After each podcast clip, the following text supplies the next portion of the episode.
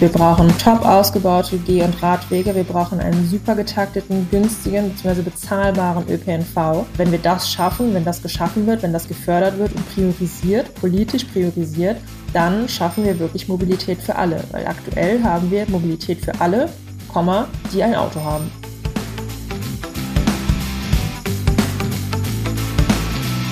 Jetzt Radfahren, der Karl-Podcast. Mein Name ist Florian Sturm und herzlich willkommen bei einer neuen Ausgabe von Jetzt Radfahren, dem Karl-Podcast. Stellt euch vor, ihr seid Mitte 20. Ihr steht kurz vor Abschluss eures Studiums und schreibt gerade eure Masterarbeit. Ihr habt einen Nebenjob, ihr habt Hobbys, ihr habt Freunde und der Haushalt, der will ja auch noch irgendwie gemacht werden. Klingt im Grunde nach einem Fulltime-Job, oder? Und jetzt stellt euch vor, zu all diesen Aufgaben kommt auch noch ein Ehrenamt hinzu. Und zwar nicht irgendein Ehrenamt, sondern der Posten als oberste Fahrradvertreterin Deutschlands. Willkommen im Leben von Rebecca Peters. Rebecca ist 25 und die Bundesvorsitzende des ADFC, dem größten Fahrradverband der Welt. Als sie vergangenen November gewählt wurde, ging ein Ruck durch Fahrraddeutschland. Von Generationswechsel war bzw. ist die Rede, von feministischer Verkehrswende und sozialer Gerechtigkeit in der Mobilität. Ich wollte von Rebecca wissen, wie sie überhaupt zu diesem Job gekommen ist. Schließlich wurde sie als Praktikantin in den Vorstand gewählt und hatte bis dahin mit dem Fahrrad als Politikum im Grunde überhaupt nichts zu tun. Wie geht sie mit den Erwartungen um, die nun auf sie hereinprasseln? Und wie kriegt sie all ihre Verpflichtungen unter einen Hut, ohne dabei auszubrennen? Was ist ihr Plan, um das Fahrrad zum Lieblingsverkehrsmittel der Deutschen zu machen? Und sieht sie überhaupt eine Chance, am scheinbar unumstößlichen Status des Autos zu rütteln? All das und viel mehr habe ich mit Rebecca besprochen. Also setzt den Helm auf und macht euch bereit. Denn wir treten jetzt ordentlich in die Pedale mit Rebecca Peters. Rebecca, herzlich willkommen im Karl-Podcast. Ja, vielen Dank für die Einladung. Rebecca, wann hast du das letzte Mal auf dem Fahrrad gesessen und wohin bist du gefahren? Ich habe heute Morgen das letzte Mal auf dem Fahrrad gesessen und ich war einkaufen. Welchen Geruch verbindest du mit dieser Tour von heute Morgen? Ähm, Regen. Also hier hat es geregnet und es war alles so ein bisschen feucht und klamm und viele Pfützen. Also ja, Regen, glaube ich. Aber war das so ein angenehmer Sommerregen oder irgendwie kalt und unangenehm? Weil ich fahre beispielsweise relativ gern bei Regen, wenn es nicht irgendwie zu sehr vom Himmel schüttet.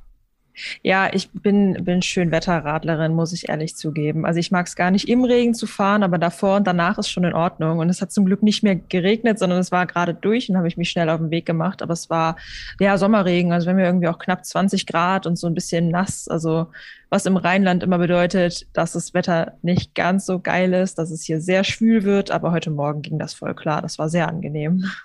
Cool, ja, Schönwetterradlerin ist auch ein, ein, sehr schöner Begriff. Rebecca, du bist seit November Bundesvorsitzende des ADFC, dem im Grunde größten Fahrradverband nicht nur Deutschlands, sondern der Welt. Wie geht's dir mit dieser Position? Inzwischen sehr gut. Also ich habe mich daran gewöhnt. Es war anfangs eine ganz, ganz große Umstellung, sehr, sehr viel Neues. Es gab einen unglaublichen Run auch auf meine Person. Also viele wollten wissen, wer ich bin und was ich jetzt vorhabe und wie es dazu gekommen ist und was man jetzt erwarten kann. Also anfangs war es wirklich sehr, sehr, sehr turbulent, aber mittlerweile muss ich sagen, ich fühle mich extrem wohl. Ich glaube, ich bin in der Rolle ähm, angekommen. Ich habe eine Vorstellung davon, was ich eigentlich gerade mache, was von mir erwartet wird, was meine Aufgaben sind äh, und wohin ich auch will und wie ich das Ganze angehen möchte und kann. Mein Vorstandsteam hat sich so langsam eingespielt, da gab es auch einen großen Wechsel. Ja, und wir sind jetzt seit November echt gut zusammengewachsen. Wie würdest du die letzten sechs Monate, das letzte halbe Jahr, seitdem du an der ADFC-Spitze stehst, zusammenfassen? Turbulent, ähm, also es war, war wirklich viel. Ich meine, wir haben ähm, kurz vor den Vorstandswahlen eine neue Bundesgeschäftsführerin ähm, bekommen, haben da jetzt ja auch eine Doppelspitze mit Maren und Ann-Kathrin. Wir haben den ganzen Vorstand ausgewechselt, also außer mir und ich auch noch in einer neuen Rolle ist niemand übergeblieben. Ähm, Dann gab es noch Bundestagswahlen, Koalitionsverhandlungen, Koalitionsvertrag und das alles irgendwie zur gleichen Zeit. Und das alles galt es dann für uns dann auch im Blick zu behalten und zu managen und übereinzubringen. Und das hat uns wirklich, glaube ich, so bis Februar locker schon beschäftigt. Also wir mussten wirklich auch direkt ins Tagesgeschäft einsteigen, obwohl wir uns alle nicht kannten, uns erst ein einziges Mal dann zur Wahl im November gesehen haben. Und äh, es musste einfach direkt funktionieren. Und genau, dann kam noch so eigene Veranstaltungen plus so dass das übliche Tagesgeschäft, das ja trotzdem einfach weiterläuft. Also es war, ja, ich glaube, turbulent. Du hast etliche Aspekte schon angesprochen, auf die wir auch gleich nochmal eingehen werden. Äh, Koalitionsverhandlungen, die ganze Lobbyarbeit, diese Art Generationenwechsel, die jetzt ja auch beim ADFC mit einhergegangen ist. Aber bevor wir darauf eingehen, würde ich gerne so ein bisschen noch in deine Fahrradvergangenheit gucken. Du bist im, im ländlichen Nordrhein-Westfalen groß geworden und hast mir im Vorgespräch gesagt, dass bevor du beim ADFC quasi in Anführungsstrichen Karriere gemacht hast, das Fahrrad gar nicht so eine große Rolle bei dir gespielt hat. Welche Rolle hat das Fahrrad in deinem Erwachsenwerden, in deiner Kindheit gespielt?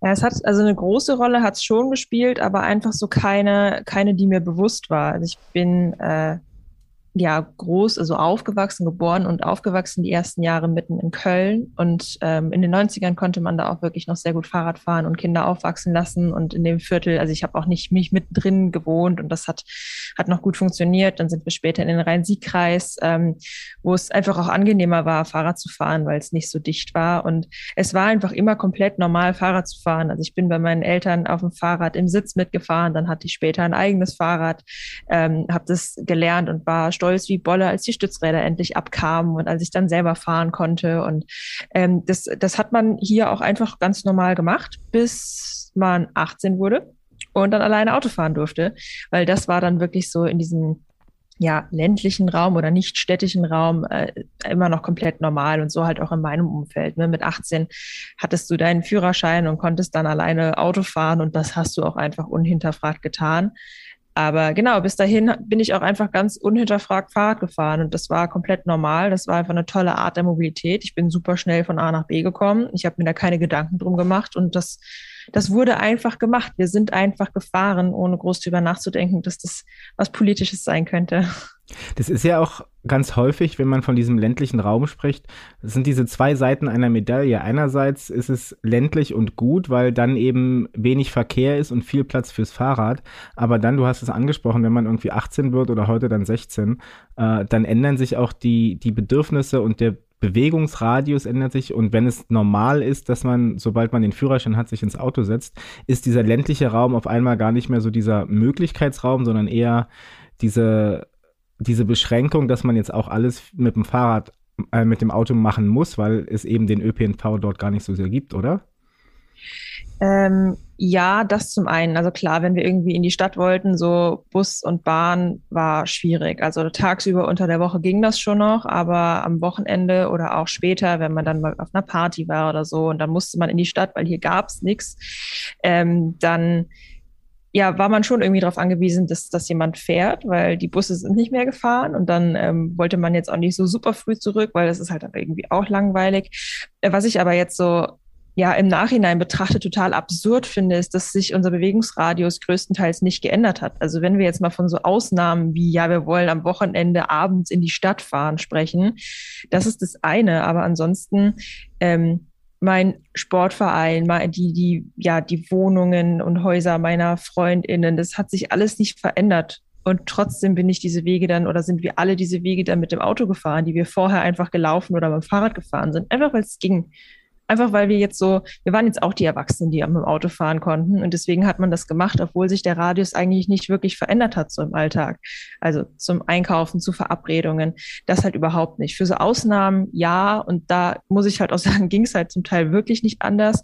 Ähm, da haben wir aber zum Glück schon Fahrgemeinschaften gebildet. Also irgendwie so, so gut haben wir dann doch drüber nachgedacht. Aber so im Alltag, alles, was vorher Fahrrad war, wurde dann zu großen Teilen einfach mit dem Auto gemacht, weil es ging und weil das einfach jeder so gemacht hat. Weil es schon immer so gemacht worden ist und weil es auch die Generation unserer Eltern vermutlich gar nicht, oder wir auch dann selber, weil wir tun ja das, was uns vorgelebt wird, weil es uns gar, nicht, gar nicht anders vorgelebt wurde. Es war halt ganz normal, mit dem Auto dann irgendwie zum Sportverein zu fahren. Ähm, vielleicht mal bei, bei schlechtem Wetter sowieso, aber dann auch bei gutem Wetter. Und ich denke auch, oder könnt ihr mir zumindest vorstellen, dass sich das auch in, in unserer Generation inzwischen ganz, ganz stark ändert, dass dieses automatisierte, bloß weil das mit dem Auto möglich ist, geht, machen wir es auch mit dem Auto, dass das jetzt nicht mehr so äh, der Normalstandard ist. Ja, ich hoffe es zumindest. Also ich glaube schon, dass es so dadurch, dass halt so Verkehrsdiskussionen eigentlich gerade überall geführt werden, auch in den Nachrichten. Es geht so viel überall um Verkehrsthemen. Du wirst immer wieder damit konfrontiert, denke ich, und hoffe, dass es schon viele Menschen auch so ein bisschen zum Nachdenken anregt, dass sie zumindest mal reflektieren, ähm, dass es andere Optionen als das Auto gibt, weil wir müssen letzten Endes dahin, also die individuelle Mobilität muss sich verändern. Und natürlich muss es vor allem darüber gehen, dass Anreize geschaffen werden, dass sich das ganze System ändert, dass es attraktiver wird. Aber letzten Endes funktioniert es halt nur, wenn wir dann eben auch ähm, selber drüber nachdenken und anders mobil sind. Ähm, und ich glaube, das hat viel damit zu tun, ähm, ja, das eigene, äh, das eigene Verhalten so ein bisschen zu hinterfragen und in gewissen Teilen auch zu ändern und sich dem einfach zu stellen und bewusst zu machen und gewisse Fragen zu stellen. Und ich glaube schon, zumindest in meinem Umfeld, wobei man natürlich sich auch immer so, so, ein, so eine Blase schafft, in der man dann lebt, ähm, ist es schon so, dass man drüber nachdenkt, so muss das jetzt im Auto sein, ey, das ist doch gar nicht so weit, das ist doch nur um die Ecke oder ähm, jetzt gerade auch die, die ganze Debatte um die Benzinpreise hat das, glaube ich, total verändert, dass jetzt Leute, die ich eigentlich nur im Auto kenne, kommen mir auf einmal im Fahrrad entgegen oder die treffe ich in Bus und Bahn, weil sie sagen so, ey, ich, das ist echt zu viel und dann fahre ich doch jetzt lieber die paar Meter mit dem Fahrrad. Also äh, dafür ist es irgendwie gerade schon sehr zuträglich. Und da wird viel drüber gesprochen und das regt anscheinend auch dazu an, ähm, über Alternativen nachzudenken und dann natürlich auch zu merken, ey, das System funktioniert ja irgendwie gar nicht so geil, wenn ich auf dem Fahrrad sitze. Vielleicht sollte ich mich dafür einsetzen. Hat sich die Position zum Fahrrad und die, das Verständnis von Individualmobilität in deinem persönlichen Umkreis auch durch deine Position im ADFC geändert? Hast, merkst du, dass Leute jetzt dadurch, dass du diese Rolle inne hast, anders über Verkehr nachdenken? Ja, ja, tatsächlich. Also also ich glaube, es fing an damit, dass ich Urlaubsbilder jetzt von Radwegen bekomme und nicht mehr von klassischen Urlaubsbildern, was ein bisschen schade ist, aber für meine Fotosammlung natürlich ganz nett. Ähm, also teilweise auch wirklich mit Sehnsucht, so Rebecca, warum sieht es hier so aus? Kannst du nicht dafür sorgen, dass das in Deutschland auch so schön wird? Ähm, aber ja klar, also ich habe hab natürlich so in mein Umfeld dieses Thema dann reingebracht. Dadurch, dass ich jetzt da so aktiv bin und mich damit so viel beschäftige, sind die Leute in meinem Umfeld einfach darauf aufmerksam geworden, dass das ein Thema Thema ist. Und ich merke bei meinen Eltern zum Beispiel auch Umdenken, was ich total schön finde, weil das eigentlich genau diese Generation Auto ist, die, ähm, die das ganz unhinterfragt immer gemacht hat und die das auch so an mich weitergegeben hat. Und auch die ähm, hinterfragen das und fahren deutlich weniger Auto oder sind auch viel aufmerksamer, was das ganze Thema angeht. Ähm, lesen gezielt Artikel in Zeitungen, in verschiedenen Zeitschriften dazu und überlegen und kommen auch mit Fragen auf mich zu. Äh, und im Freundeskreis ganz ähnlich, dass man zumindest ähm, also auch wenn auch wenn nicht wenn nicht alle ihr Verhalten geändert haben, aber das Bewusstsein ist ein anderes und es kommen viele Fragen von Menschen, die es vorher überhaupt nicht auf dem Schirm hatten und das finde ich total schön und ich spreche dann da auch auch gerne drüber. Wann, wie und warum wurde das Fahrrad für dich vom Alltagsgegenstand zum, zum Politikum? Ähm, wann? Das war 2018, wie auf einer Fahrradexkursion durch Kopenhagen. Äh, genau, das war direkt auch das Wo. Ja, ich war mit der Uni auf Exkursion. Also wir müssen ja als Geografinnen Exkursionen machen. Äh, und müssen ist dabei auch ein wundervolles Dürfen. Also wir sind in der Regel sehr viel unterwegs. Und genau, ich wollte mir Stadtentwicklung in Kopenhagen angucken. Und dann hat es sich angeboten, dass wir die ganze Woche mit dem Fahrrad unterwegs waren, zwölf Stunden äh, pro Tag unterwegs mit ähm, ja komplett durchnässten Klamotten, weil also wirklich auch die Regenkleidung hat irgendwann den Geist aufgegeben. Es hat nur geregnet. Ähm, aber da waren wir nur mit dem Fahrrad unterwegs und wir haben uns einen ganzen Tag eben auch mit Verkehrsentwicklung beschäftigt. Ähm, aber dadurch, dass wir nur mit dem Rad unterwegs waren, war das irgendwie nochmal ein anderes Thema. Und es ist mir da sehr bewusst geworden oder ich habe mich da das erste Mal bewusst mit Mobilität beschäftigt und habe dann gemerkt, dass das ein wichtiger Aspekt der Stadtentwicklung ist. Und habe vor allem aber auch gemerkt, dass so ja Mobilität sehr, sehr individuell und sehr unterschiedlich sein kann und dass es da ganz unterschiedliche Bedürfnisse gibt. Und das war einfach ein, ein Thema, mit dem ich mich nie beschäftigt hatte, ein Bewusstsein, das ich nicht hatte. In Kopenhagen hat das in mir ausgelöst. Ich bin immer unglaublich gerne Fahrrad gefahren und dort aber noch mal lieber und habe dann eben auch mir selber die Frage gestellt, woher kommt das? Warum macht das jetzt hier gerade so unglaublich viel Spaß? Und ähm, bin dann zurück nach Deutschland und bin das erste Mal hier wieder Fahrrad gefahren und hatte direkt aber diesen, diesen krassen Vergleich zu Kopenhagen. Und irgendwie hat das in mir was ausgelöst. Ich weiß immer noch nicht genau, was es war, aber vielleicht war es wirklich genau dieser Kontrast, ähm, dass ich hier auf einmal gemerkt habe, boah, es ist irgendwie viel enger und viel stressiger, als es so die ganze letzte Woche war. Und dann war das so ein Thema und das war bei mir gesetzt. Und von da an ging es dann los. Dann kam noch der Fahrradklimatest dazu, den wir ausgewertet haben für unterschiedliche Städte, ähm, auch in der Uni, auch kurz nach Kopenhagen. Und irgendwie war das so eine geballte Ladung Fahrrad in sehr kurzer Zeit, ähm, die mir aber dann gezeigt hat, dass es ein wichtiges Thema ist und dass es da sehr viel Entwicklungsbedarf gibt und dass ich da aber auch sehr viel Spaß dran hätte. Ja, und damit ging es quasi los. Und du bei der Auswertung dieses Fahrradklimatests warst du für Nürnberg zuständig, oder? Das war dann ziemlich ja, genau. genau das gegenteilige Bild von dem, was du in Kopenhagen erlebt hast. Ja, absolut. Also ich habe Nürnberg selber zwar leider nicht besucht, ich habe wirklich nur die, ähm, die, die offene Frage aus dem Fahrradklimatest ausgewertet. Also diese, dieses, was wollen Sie uns sonst noch sagen? Und ähm, Nürnberg hatte sowieso schon extrem schlechte Noten in dem Jahr. Ich glaube irgendwie auch so Durchschnittsnoten von noch fünf und äh, so in dem Spektrum irgendwie in der Größenklasse auch wirklich sehr, sehr niedrig platziert und ähm, so irgendwo auf den letzten, auf den letzten Rängen rumrangiert. Und ich habe das ausgewertet und ich habe da Sachen gelesen und ich dachte, um Gottes Willen, das ist ja wirklich der Wahnsinn. Und da ist mir wirklich sehr, sehr bewusst geworden, ähm, wie ja, wie Radverkehr in Nürnberg ist. Und bin aber natürlich dann auch mit diesen Antworten, mit diesen Ergebnissen dann durch Bonn oder durch Köln gefahren. Und habe so festgestellt, okay, das ist nicht nur Nürnberg, sondern es gibt auch andere Städte und andere Regionen, in denen das ganz ähnlich läuft und wo Leute wahrscheinlich was ganz Ähnliches schreiben würden. Ähm, ja, aber also ich glaube, Nürnberg war natürlich nochmal ein extremer Kontrast in dem Jahr zu Kopenhagen, gerade auch in der Kürze der Zeit. Also es war sehr kurz hintereinander, dass ich mich damit beschäftigt habe. Und dann hast du diese Kontraste und fragst dich natürlich, was ist da schiefgelaufen? Und von da begann ja dann auch im Grunde deine ADFC-Karriere, sage ich mal. Du hast dann im September 2018 ein Praktikum beim ADFC in Bonn begonnen und äh, fast forward zum 15. November 2021, äh, schwuppdiwupp bist du ADFC-Bundesvorsitzende. Kannst du dich noch an den Tag der Wahl erinnern? Ähm, ja, ja, es war der 11.11. .11. und ich war nicht in Köln, sondern in Darmstadt, was schon mal das erste Riesenkompliment für den ADFC ist, wie ich finde. Ähm, was ich, glaube ich, auch damals sogar erzählt habe.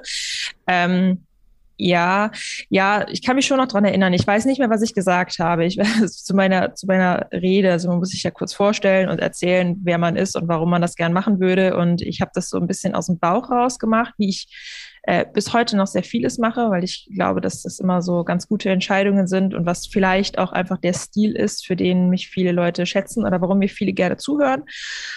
Ähm, aber es hat auf jeden Fall funktioniert. Ich wurde auf jeden Fall damit gewählt und es war, ähm, also es war sehr, sehr spannend, weil ich kannte den ADFC ja bis dahin nicht. Ich kannte ja gut, den Fahrradklimatest und dann habe ich so in, in Bonn ein paar Unterschriften für Aufbruch Fahrrad gesammelt und habe da ein bisschen in der Verkehrsplanungsgruppe mit überlegt, was man für Bürgeranträge stellen könnte in Bonn ähm, und wie so verkehrspolitische Arbeit fürs Fahrrad funktioniert. Und auf einmal bin ich in Darmstadt und Delegierte aus ganz Deutschland ähm, wollen wissen, wer ich bin und ich muss dann versuchen, mir möglichst viele Namen zu merken und treffe auf einmal so Leute, die viel länger Mitglied sind, als ich überhaupt auf dieser Welt bin, die mir so unglaublich viele Geschichten erzählen konnten und die so viel Wissen mitgebracht haben. Und dann stand ich dazwischen teilweise echt so ein bisschen eingeschüchtert und dachte, wow, das ist so krass. Die engagieren sich schon so unglaublich lange dafür, mit so langem Atem. Und jetzt komme ich hier so rein als irgendwie junger Hüpfer und hatte so ein bisschen den Anschein oder hatte ein bisschen Sorge, dass ich wahrgenommen werde als, ja, du willst jetzt hier alles neu machen und uns erzählen, wie es läuft. So war es zum Glück gar nicht. Also ich wurde sehr, sehr nett aufgenommen. Ganz viele Leute äh, waren wirklich interessiert, mich kennenzulernen. Und ähm, genau, letzten Endes hat es dann, äh, hat's dann auch ja, hat es dann auch geklappt und dann wurde ich in den Vorstand gewählt, wo ich dann drei Jahre die Verkehrspolitik machen durfte. Und dann, genau, nach drei Jahren habe ich dann gesagt, okay, ich will weitermachen und ich würde gern Vorsitzende werden. Und die Wahl in den Bundesvorstand für die Verkehrspolitik, da warst du gerade mal zwei Monate, glaube ich, zwei, drei Monate warst, hattest du dein Praktikum ja, genau. beim ADFC gemacht und du wurdest im Grunde gefragt, ob du nicht kandidieren möchtest. Also die Initiative kam, soweit ich weiß, nicht von dir.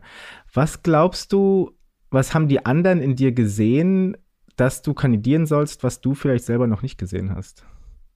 Ja, wenn ich das wüsste, dann wäre ich weiter. Ähm, nee, also genau, man kannte mich nur zwei Monate und auch wirklich eigentlich nur in Bonn und so ein bisschen in NRW. Also die Vorsitzende aus Bonn war auch im Landesvorstand und hatte deswegen so auch die Landesebene ähm, so ein bisschen im Blick. Und mit dem, also als größter Landesverband NRW hat man natürlich auch ein bisschen Einfluss auf die Bundesebene und ähm, kriegt auch einfach viel mit. Und ähm, genau, der damalige Vorsitzende kam eben auch aus Nordrhein-Westfalen. Von daher hatte man sich da wahrscheinlich schon mal so ein bisschen drüber unterhalten. Und ähm, ja, man kann es nicht anders sagen, die Vorsitzende aus Bonn, die liebe Annette, ist eigentlich meine Mentorin, also auch bis heute. Ähm, das sie, ich weiß nicht genau, was sie gesehen hat, aber ich glaube, sie hat gemerkt, dass mich das Thema wahnsinnig interessiert, dass ich da echt für brenne, dass ich da anscheinend irgendwie auch ein Talent für habe und dass ich natürlich über mein Studium auch ähm, ja, Fachwissen, Expertise mitbringe. Und ich glaube, gerade so diese Kombination, also ein neues Gesicht, ein bisschen frischer Wind, einfach durch eine, durch eine junge Frau, die da jetzt reinkommt in das Feld, die wirklich Lust hat, was zu verändern und sich mit dem Thema zu beschäftigen aber auch fachliches Wissen über ihr Studium mitbringt. Ich glaube, so diese Kombination hat einfach hat gut funktioniert ähm, oder hat, hat zumindest gut gefallen und ja, im Endeffekt dann würde ich sagen, auch ganz gut funktioniert. Und diese Wahl zur Bundesvorsitzenden, einerseits, ich meine, du bist 25, einerseits ist es, kann ich mir zumindest vorstellen, eine enorme Ehre, andererseits auch ein, ein enormer Druck. Du hast es vorhin schon so ein bisschen angesprochen. Du standest ja, zumindest am Anfang kann ich mir vorstellen, ziemlich auch zwischen den Stühlen. Ich meine, dieser Generationenwechsel, der dann beim ADFC jetzt damit, ich will nicht sagen begonnen hat, aber einen ziemlichen Schub nach vorne äh, bekommen hat. Und äh, dort erwarten dann die Leute von dir womöglich irgendwie den radikalen 180-Grad-Wandel. Der ADFC krempelt sich von innen um. Und auf der anderen Seite gibt es all die Leute, die den ADFC über Jahre und Jahrzehnte zu dem gemacht haben, was er heute ist. Und die will man natürlich auch nicht verprellen, wenn man dort jetzt diese Position antritt, die du dort angetreten hast. Wie funktioniert das bei dir, dass du beide Lager im Grunde mitnehmen kannst? Ja, wenn es nur zwei Lager wären, dann wäre es einfacher. Aber es sind ja noch viel mehr. Also so einfach ist es ja leider nie. Es sind ja noch viel mehr. Es gibt ja dann auch welche, die wollen nur so ein bisschen Wandel und es gibt welche, die wollen so ein bisschen Wandel, aber anders als die anderen, die ein bisschen Wandel wollen. Ähm, und ich, also das ist, das ist so ein bisschen, ja, ähm, ja, wahrscheinlich so das Schicksal der Vorsitzenden und das auch nicht nur, nicht nur mein Schicksal, sondern alle, die irgendwo Vorsitz, den Vorsitz haben, werden das kennen, dass man zwischen sehr vielen Stühlen steht und das aus sehr vielen verschiedenen Richtungen an einem gezogen wird. Und es geht letzten Endes also für mich ist der Schlüssel wirklich Kommunikation und sehr, sehr viel zuhören. Das habe ich die ersten drei Jahre vor allem deswegen gemacht, weil ich den Verband nicht kannte und ähm, weil ich sehr gerne sehr viel lerne und weil ich sehr gerne sehr viel weiß, bevor ich Entscheidungen treffe. Also ich mache mir gerne auch ein Bild von Dingen und ähm, habe damit sehr gute Erfahrungen gemacht. Und ich mache das bis heute, dass ich, wenn ich merke, okay, da ist ein Konfliktfeld oder wenn ich merke, gut, ich habe jetzt hier gerade, da wird von der einen Seite gezogen, aber auch von der anderen, versuche ich halt rauszufinden, okay, wo ist denn, also wo ist denn jetzt eigentlich der Konfliktpunkt? Weil meistens ist es gar nicht das ganze große Feld, sondern es ist ein konkreter Punkt, an dem man sich streitet. Weiß ich, wir schreiben ein Positionspapier, da stehen zehn Punkte drin und bei neun sagen beide, ja, ist in Ordnung, könnt ihr so machen bei einem ist dann der Knackpunkt. Das finde ich aber nur raus, wenn ich mit Leuten rede, wenn ich, wenn ich ihnen zuhöre und wenn ich ein bisschen nachbohre und wenn ich mir dann auch die Zeit nehme. Und das versuche ich halt trotzdem immer wieder, immer wieder zu machen, auch wenn meine Zeit echt ein bisschen, noch ein bisschen knapper geworden ist jetzt seit meiner Wahl. Aber ich versuche viel zuzuhören und gerade auch den Leuten zuzuhören, die ähm, nicht auf Bundesebene aktiv sind, sondern vielleicht in unseren Landesgeschäftsstellen sitzen. Die Landesvorsitzenden versuche ich mitzunehmen. Also wir sind ja sehr föderal aufgestellt. Ähm, und das sind aber diejenigen, die letzten Endes viel stärker auch vor Ort das vermitteln müssen oder zeigen müssen, wer der ADFC ist, die viel mehr Kontakt zu den Mitgliedern haben oder die neue Mitglieder anwerben. Und es ist super wichtig, dass ich da ja, dass ich da dranbleibe und dass ich denen zuhöre und dass ich mitbekomme, was die beschäftigt. Und das versuche ich halt. Und äh, genau deswegen ist auch so unsere Linie, dass wir versuchen, so gut es geht, einfach Kompromisse zu finden, die in der Breite des Verbandes getragen werden können. Es ist absolut unmöglich, etwas zu machen, mit dem alle zufrieden sind. Das werden wir nicht schaffen. Dafür sind wir zu groß. Aber ich kann versuchen, dies, das Bestmögliche draus zu machen und möglichst viele Menschen mitzunehmen. Ja, und das geht über Kommunikation. Ganz, ganz viel. Ist diese Kompromissfähigkeit oder dieser Kompromisszwang ja schon fast ist das was, was dich stört oder hast du das akzeptiert? Weil einer, du hast es gerade angedeutet, einerseits der ADFC ist riesig und hat damit natürlich auch eine gewisse Hebelwirkung. Andererseits, äh, je mehr Mitglieder und je mehr äh, Personen involviert sind, desto mehr Lager und desto weniger Eindeutigkeit in den Positionen gibt es ja auch. Ja, das ist, äh, das ist also für mich persönlich einfach sehr schwierig. Ich bin ein sehr harmoniebedürftiger Mensch ähm, und bin immer also privat, beruflich, wie auch immer, ich bin immer sehr daran interessiert, Kompromisse zu finden und ähm, alle irgendwie so to please everybody, könnte man irgendwie sagen. Also ich möchte es wirklich immer allen recht machen und ich mag das nicht, wenn Leute unglücklich sind oder unzufrieden. Ähm, andererseits bin ich dafür gewählt, Entscheidungen zu treffen oder wir als Vorstand sind dafür gewählt, Entscheidungen zu treffen. Und das war für mich viel härter. Also die Kompromissbereitschaft, das ist, das ist mein Wesen. Also so, so tick ich und das mag ich. Und ich finde das wichtig. Und ich musste wirklich lernen, Entscheidungen zu treffen und an irgendeinem Punkt auch zu sagen, äh, es tut mir wirklich leid, aber das können wir jetzt nicht vertreten und das ist unsere Position und die müssen wir haben.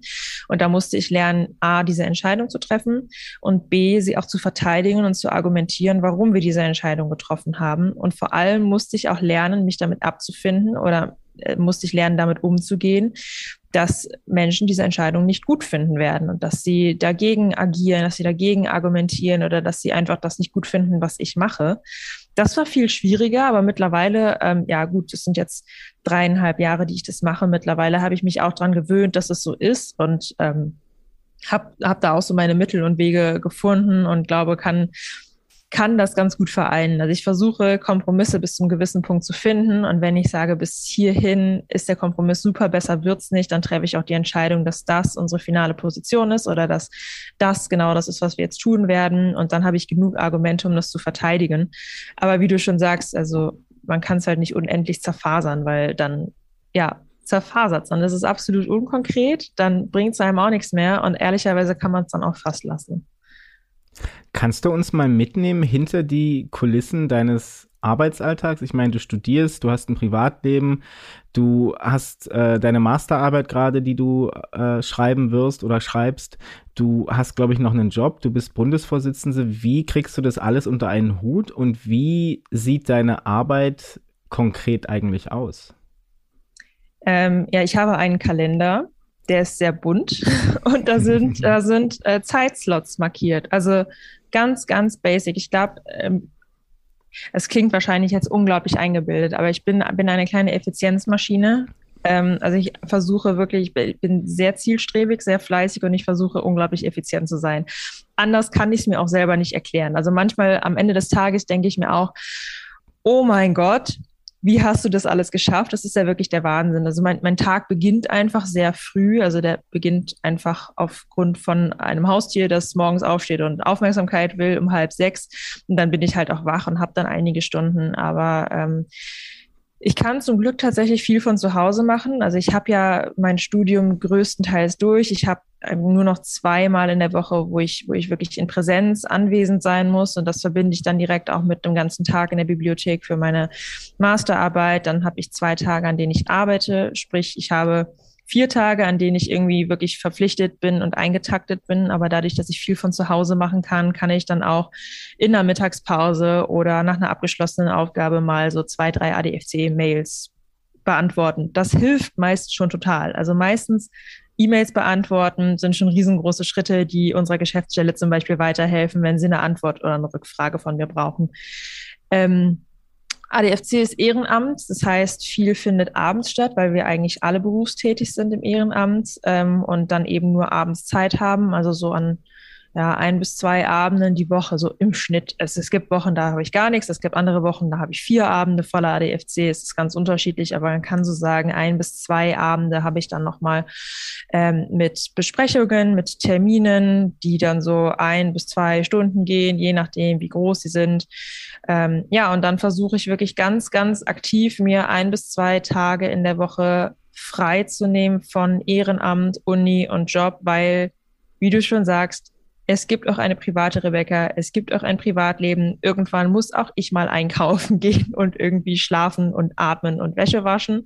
Also das, äh, das nimmt mir keiner ab. Das muss ich schon alles auch noch machen. Und das ist, ähm, es ist sehr, sehr wichtig, dass ich mir die Zeit nehme. Das habe ich irgendwann auch gemerkt, weil sonst brennst du aus und dann funktioniert das alles nicht mehr. Dann bricht das alles zusammen. Aber es ist, ja, ähm, Disziplin, sehr, sehr viel Disziplin und ganz klar definiert, wann du was machst, weil sonst funktioniert das alles nicht. War das schwierig für dich, diese persönlichen Grenzen zu setzen? Weil ich kann mir vorstellen, dass gerade im Vereinswesen, wo es um Ehrenamt geht, ist automatisch eine gehörige Portion Idealismus dabei und dann zu sagen, ah nee, also eigentlich müsste ich mal kürzer treten, das stelle ich mir relativ schwierig vor tatsächlich. Ja, ist es auch. Ist es auch. Ich hatte auch Phasen, habe ich auch immer noch, es ist besser geworden. Ich hatte auch Phasen, wo ich einfach zu viel gemacht habe, weil man dann einfach so Erwartungen an sich selbst stellt. Und ich meine, man sucht sich ja ein Ehrenamt aus und das ist ja dann irgendwas, was einem Spaß macht und wofür man brennt und wo man sagt, ey, da will ich jetzt auch wirklich Zeit investieren und ich, ich mache das gerne. Und es ist ja bis heute so. Es ist ja auch etwas, das ich wahnsinnig gerne mache. Und dann tendiert man sehr schnell dazu, ähm, einfach zu viel zu machen und ähm, merkt gar nicht, wie es zu viel wird. Und da hatte ich, hatte ich auch mal wirklich zwei, drei Phasen, wo ich, also wo es sehr, sehr viel wurde, wo ich wirklich gemerkt, also wo ich auch aktiv gemerkt habe, ey, mir geht's damit überhaupt nicht gut, es nimmt viel zu viel Platz in meinem Leben ein und ähm, wo ich richtig gemerkt habe, dass ich mir selber viel zu viel Druck gemacht habe und wo ich dann ganz aktiv auch mal eine Bremse ziehen musste und gesagt habe, ich muss jetzt hier aktiv kürzer treten und ich muss die Entscheidung kann ich jetzt nicht treffen, das muss jemand anderes machen. An dem Meeting kann ich heute nicht teilnehmen, das müsst ihr ohne mich machen. Ähm, das war dann leider halt immer so sehr kurzfristig, aber das hat mir ganz klar gezeigt, dass ich Grenzen habe und dass ich auch nur ein Mensch bin und dass mein Ehrenamt ein Ehrenamt ist und ähm, genau, dass, dass ich einfach mich selber auch mal als Privatperson da nicht, nicht vergessen darf. Und inzwischen habe ich es wirklich ganz gut draus. Also ich habe da eine sehr, sehr starke äh, wie nennt man es so schön, Terminhygiene und achte darauf, dass es nicht zu viel wird und zähle auch schon so ein bisschen Stunden. Mir ist total klar, es gibt manchmal Projekte und es gibt manchmal Phasen und Termine, die sind unfassbar wichtig. Und wenn wir einen parlamentarischen Abend ausrichten, dann ist davor ganz, ganz viel Entscheidung und Vorbereitung meinerseits gefragt. Und dann muss ich Briefings lesen, dann muss ich in Meetings dabei sein, dann müssen Entscheidungen getroffen werden. Das sind dann Phasen, in denen ich viel mache. Und dann ist aber auch klar, wenn das durch ist, dann bin ich danach die nächsten vier, fünf Tage auch für den ADFC erstmal nicht erreichbar. Also klar, wenn die Bude brennen sollte, habe ich natürlich, äh, haben die natürlich meine Handynummer und wissen, wie sie mich erreichen können. Aber dann ist klar, ich lese jetzt erstmal nichts und beantworte jetzt erstmal nichts, sondern ich brauche jetzt die Tage mal frei, um das zu kompensieren. Aber das musste ich lernen. Das musste ich lernen mit Phasen, in denen es einfach viel zu viel wurde, mit Phasen, in denen ähm, meine Familie, meine Freunde meinten, Rebecca, ist äh, viel gerade, oder? Und äh, ja, hatten sie recht mit, hatten sie eindeutig recht mit. Und da ist es vielleicht auch gar nicht so verkehrt, dass man am Anfang, wenn man sich vielleicht auch so ein bisschen Hals über Kopf, zumindest bei der Vorstandswahl 2018, wenn man sich dafür entscheidet, dass man am Anfang gar nicht so sehr weiß, was da, ein, was da auf einen zu, hinzukommt, oder? Jein. Also ich kann natürlich, äh, ich äh, kann verstehen, wenn Menschen nachfragen, wie viel Zeit das kostet, weil ich glaube, uns allen ist klar, dass ein Ehrenamt und dass eine Vorstandsposition schon zeitintensiv ist und dass man da echt viel reinbuttern muss. Ähm, ich habe da gar nicht so viel Zeit gehabt, drüber nachzudenken, was vielleicht besser ist, weil habe ich auch schon ein paar Mal, glaube ich, erzählt, hätte ich es gewusst, hätte ich es wahrscheinlich nicht gemacht. Und jetzt mit den ganzen Erfahrungen, die ich machen durfte, mit den Sachen, die ich gelernt habe und auch einen gewissen ja, Stand, den ich halt jetzt habe, wo ich jetzt bin, würde ich das dann wahrscheinlich bereuen. Also Hätte ich es nicht gemacht und wüsste aber, wo es mich hingebracht hätte, dann würde ich wahrscheinlich bereuen, es nicht gemacht zu haben. Aber so aus der zeitlichen Perspektive äh, wäre es vielleicht einfach ein bisschen gesünder und sinnvoller gewesen. Andererseits haben wir uns jetzt auch als Vorstand einfach die ja mehr oder weniger Freiheit genommen, das selber für uns zu definieren und ähm, ganz stark für uns auch zu sagen, wir passen aufeinander auf, wir sind ein Team und wir schauen, ähm, wenn wenn wir Anzeichen bei anderen entdecken, dass es zu viel wird, dass wir sie auch aktiv mal darauf ansprechen oder dass wir selber auch auf uns selber aufpassen und, und schauen, dass es nicht zu viel wird, weil es bringt niemandem etwas, wenn man einen super starken, engagierten Vorstand hat, der aber nach einem Jahr dann schon abdanken muss, weil er sagt, oh, das funktioniert so für mich nicht mehr und es ist zu viel und ich kriege das so nicht hin.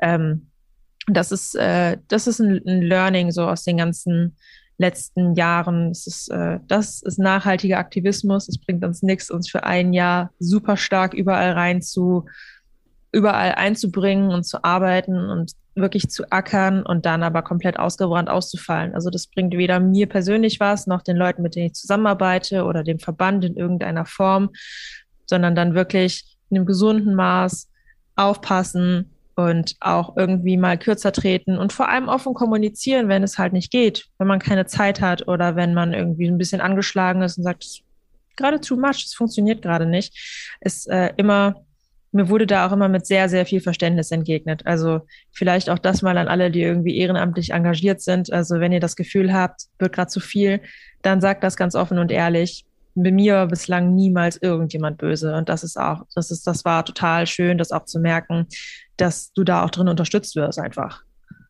Du hast gerade den Begriff nachhaltiger Aktivismus verwendet. Siehst du dich eher als Aktivistin oder als Lobbyistin oder gibt es für dich da eigentlich gar nicht so den Unterschied? Äh, ich habe die Übergänge sind fließend, also so trennscharf ist es nicht wirklich. Also klar, wenn ich äh, einen Termin beim Bundesminister Wissing habe, dann bin ich natürlich Lobbyistin und vertrete die Interessen unserer Mitglieder.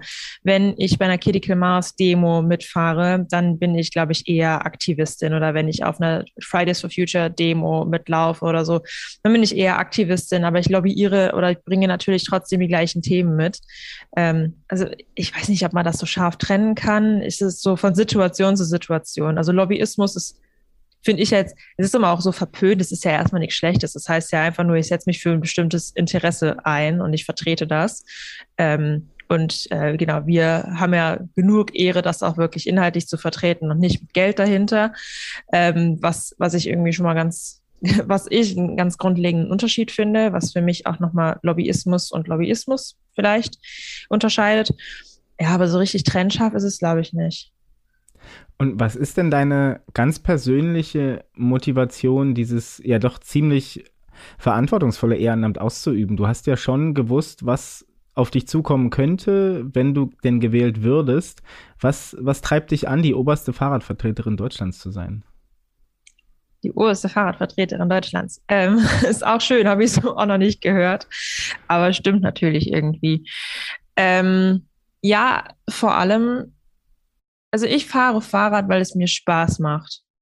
Ich bin nie aus irgendwelchen ideologischen Gründen oder aus, aus Klimaschutzgründen oder sonst wie Fahrrad gefahren. Das kam so mit der Zeit irgendwie dazu, dass ich gemerkt habe, okay, es trägt dazu bei, aber eigentlich fahre ich Fahrrad, weil es mir Spaß macht und weil es ein tolles Verkehrsmittel ist. Und mich treibt an, dass ich anderen Menschen dieses Gefühl ermöglichen möchte. Also ich möchte, dass alle Menschen, die Fahrrad fahren möchten, das auch können und dass sie Spaß dabei haben, dass sie sich sicher dabei fühlen, dass es für sie wirklich auch eine, eine tolle Alternative ist, mit dem Fahrrad überall hinzufahren, egal ob in der Freizeit oder im Alltag, ob egal aus welchen Gründen auch immer, aber dass sie dabei wirklich einfach Spaß haben und das machen können, ohne groß darüber nachzudenken, was vielleicht passieren könnte oder was sie machen müssen, also dass es dass es genauso selbstverständlich wird. Das ist eigentlich genau so dieses oberste Ziel, also dieses, ja, dieses Ziel vom Lieblingsverkehrsmittel, wenn man so will. Und dann kommen ganz viele andere Gründe, die so mit der Zeit gekommen sind, kommen dann dazu. Also Klimaschutz natürlich. Ich bin, bin so die erste Generation, die auf die Straße gegangen ist mit Fridays for Future. So klar am oberen Rand, aber so bei uns hat das irgendwie angefangen und das ist, ist ein riesengroßes Thema und das ist einfach ein sehr präsentes Thema, das einen beschäftigt und das mich auch in meinem Alltag sehr bewegt. Gesundheitsvorsorge, aktive Mobilität, äh, Platzverteilung in den Städten, Mobilität für Kinder, diese ganze, ähm, ja, diese ganze Diskussion oder sehr viele Argumente rund um sozial gerechte Entwicklung und sozial gerechte Mobilität.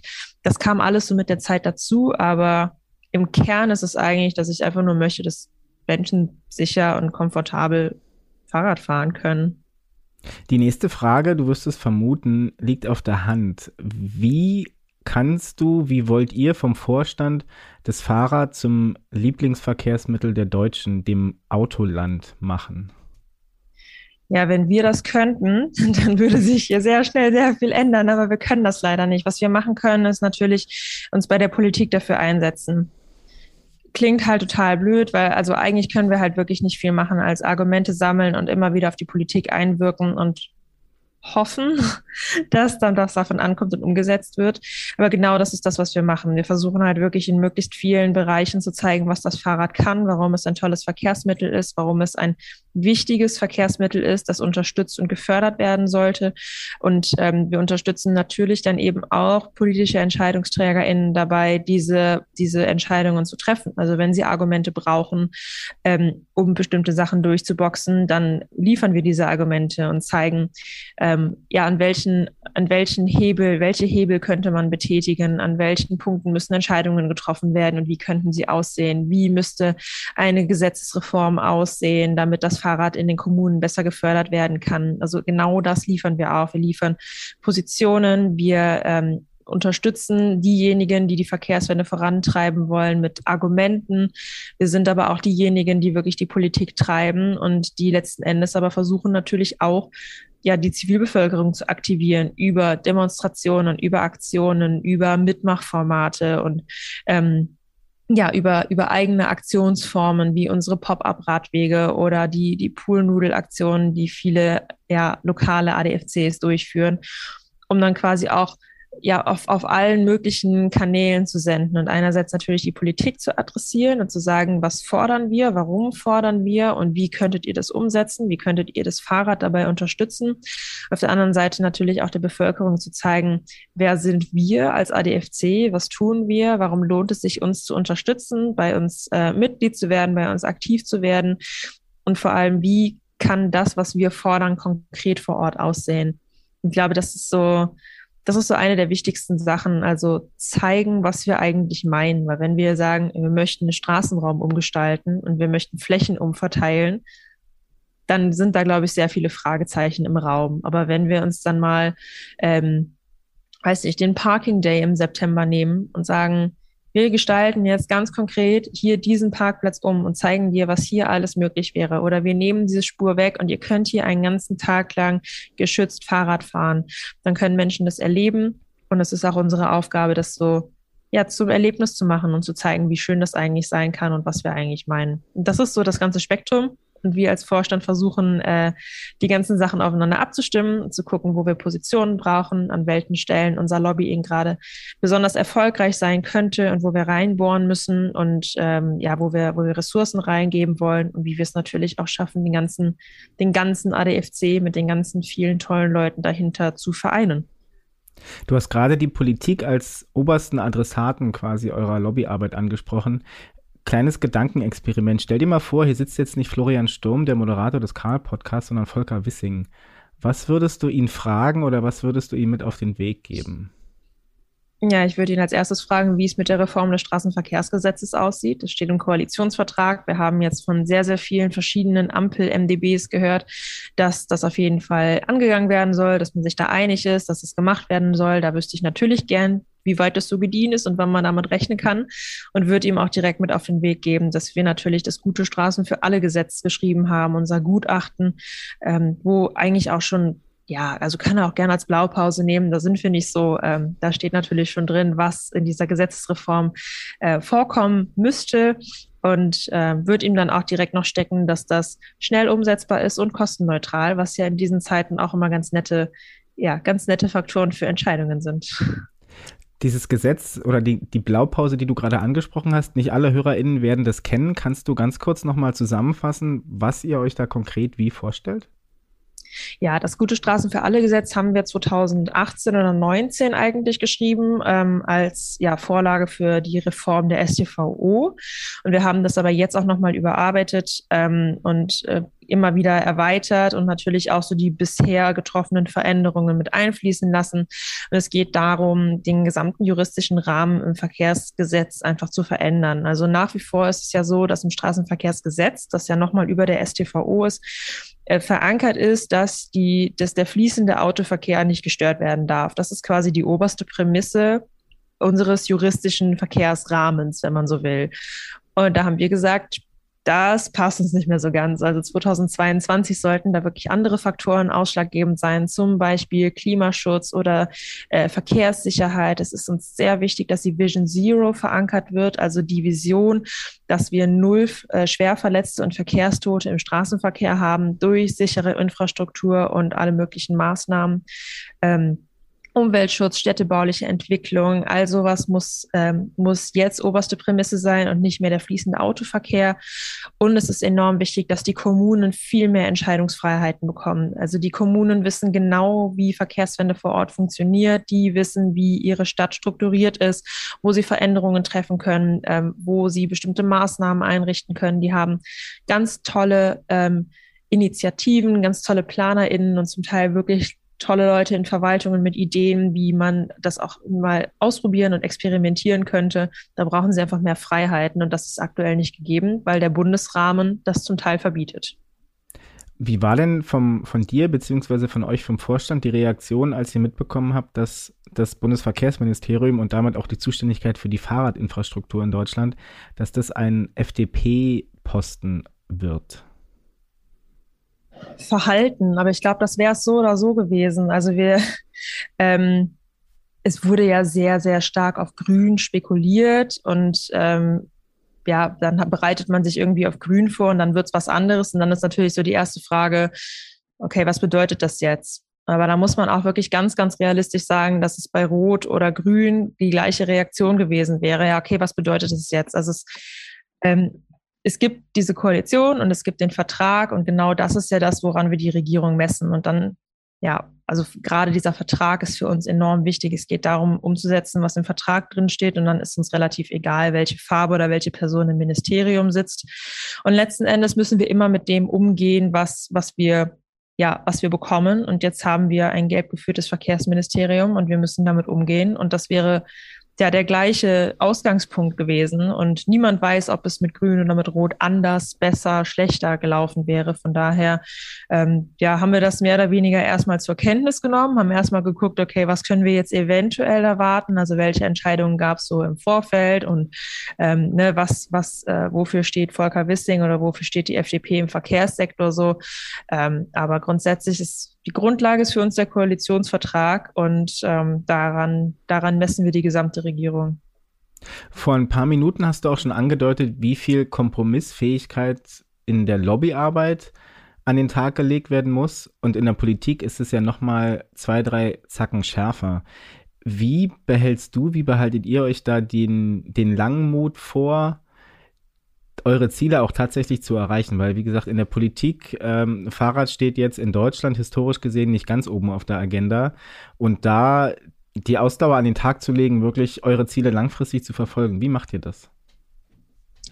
Ich glaube, da bin ich wirklich die falsche Person. Da musst du diejenigen fragen, die seit 40 Jahren im ADFC nicht müde werden, genau das politisch zu vertreten. Und da ziehe ich meinen Hut vor, weil ich jetzt schon nach drei Jahren manchmal denke, mal, wie macht ihr das? Ey, das kann doch jetzt nicht wahr sein und sitzt dann da wirklich genervt, denkt mir, es kann doch nicht so schwierig sein, diese Entscheidung jetzt zu treffen oder da jetzt wirklich mal mehr Mittel in den Haushalt zu schreiben. Also wie oft sollen wir euch denn noch sagen, wie wichtig das ist und wie viele Papiere sollen wir euch noch schreiben? Wie viele Gutachten möchtet ihr noch von uns lesen? Also so sitze ich dann zum Teil natürlich auch da und denke so, es ist so, also manchmal auch wirklich frustrierend, wie langsam das ist und wie wenig Wille und wie wenig Erkenntnis man zum Teil merkt. Ähm, ist vielleicht aber auch eine Sache der Ebenen. Also wir hören schon auch aus vielen Kommunen, dass es da zum Teil anders läuft. Und das macht mir, das macht mir Mut. Das ist vielleicht auch so, so ein Tipp oder das ist so, so eine, ja, ein Weg, den man gehen könnte in vielen, vielen Kommunen ändert sich gerade echt viel. Und wenn ich durch verschiedene Städte fahre, dann besuche ich natürlich auch gerne unsere Aktiven und die zeigen mir dann hier, das ist eine Fahrradstraße, die gab es vorher nicht. Und die Brücke ist jetzt autofrei, da sind vorher immer Autos drüber gefahren, jetzt kannst du hier mitten drüber mit dem Fahrrad einfach fahren. Und diese ganzen Kleinigkeiten, ja, es sind Kleinigkeiten, aber sich immer wieder irgendwie so in, ins Bewusstsein zu rufen, was wir eigentlich schon geschafft haben, das hat mir immer total geholfen. Und das hilft mir dabei, positiv zu bleiben und so Hoffnung zu behalten, dass es weitergeht. Also wirklich aktiv bei, bei Leuten nachzufragen und nachzuhören, wie sah das hier vor drei Jahren aus? Oder was, was hat sich im letzten Jahr konkret getan? Wo wurde was fürs Fahrrad getan? Und da kommen überall mittlerweile Ideen, da kommen überall Antworten, da kommen ganz tolle Maßnahmen von Brücken, Straßen, Maßnahmen, ähm, Fahrradstaffeln von der Polizei, Falschparkerkontrollen, alles Mögliche. Also das ganze Spektrum ist vertreten und überall tut sich was und überall bewegt sich was. Und so diese, diese Positivbeispiele helfen mir total, dass ich nicht zu frustriert werde. Aber klar, also muss man auch ehrlich sein, es gibt die Momente, wo ich auch denke, es ist wirklich Wahnsinn. Wozu mache ich das hier eigentlich? Wie kommst du wieder raus aus diesen Momenten? Ähm, ja, Positivbeispiele lesen. Also wirklich, ich habe mittlerweile eine ganz gute Sammlung, die mir, die mir hilft. Und ich habe auch eine ganz gute, äh, ja, so eine gute Community aufgebaut. Und das hilft manchmal auch total, dann einfach auf Twitter nachzufragen, ey Leute, was hat sich einfach so, zeig, zeig mal her, was ist so im letzten halben Jahr passiert oder was läuft gerade gut und dann wirklich aktiv nachzufragen und aktiv mal so die positiven Seiten zu suchen. Und, ja, aber so, ich habe halt auch nicht gern schlechte Laune. Von daher suche ich dann auch immer nach Sachen, die mich wieder aufheitern. Und gerade auch in puncto Kompromissfähigkeit und doch irgendwie Ziele erreichen, ist es vermutlich auch gar nicht so einfach, den Spagat zu schaffen, beziehungsweise die richtige Balance zu finden zwischen Konsens versuchen zu promoten und unbequem sein, um wirklich Änderungen anzustoßen, oder? Jein, also wir haben ja das, das, das Gute, also im Verband müssen wir natürlich Konsens suchen und im Verband müssen wir natürlich Positionen finden, die wir dann gemeinsam vertreten. Aber das ist der erste Prozess. Und wenn wir die Position dann gefunden haben, ist für uns ganz klar, dass wir da auch eigentlich nicht von abweichen, wenn wir die bei der Politik einfordern. Also da ist ganz klar, wenn da nur ein Teil von umgesetzt wird, dann finden wir das gut und wir haben auch durchaus gelernt, das zu loben und sie zu bestärken und zu zeigen, dass wir Fortschritte und gute Entscheidungen sehen. Das ist enorm wichtig in der Politik. Also da muss man auch mal streicheln, da muss man auch mal loben. Ähm, aber ganz klar ist, okay, dann haben wir wie so eine Checkliste und sehen, ja, Forderungen eins, zwei, drei wurden erfüllt, aber wir haben noch vier, fünf, sechs, die wurden diesmal nicht erfüllt.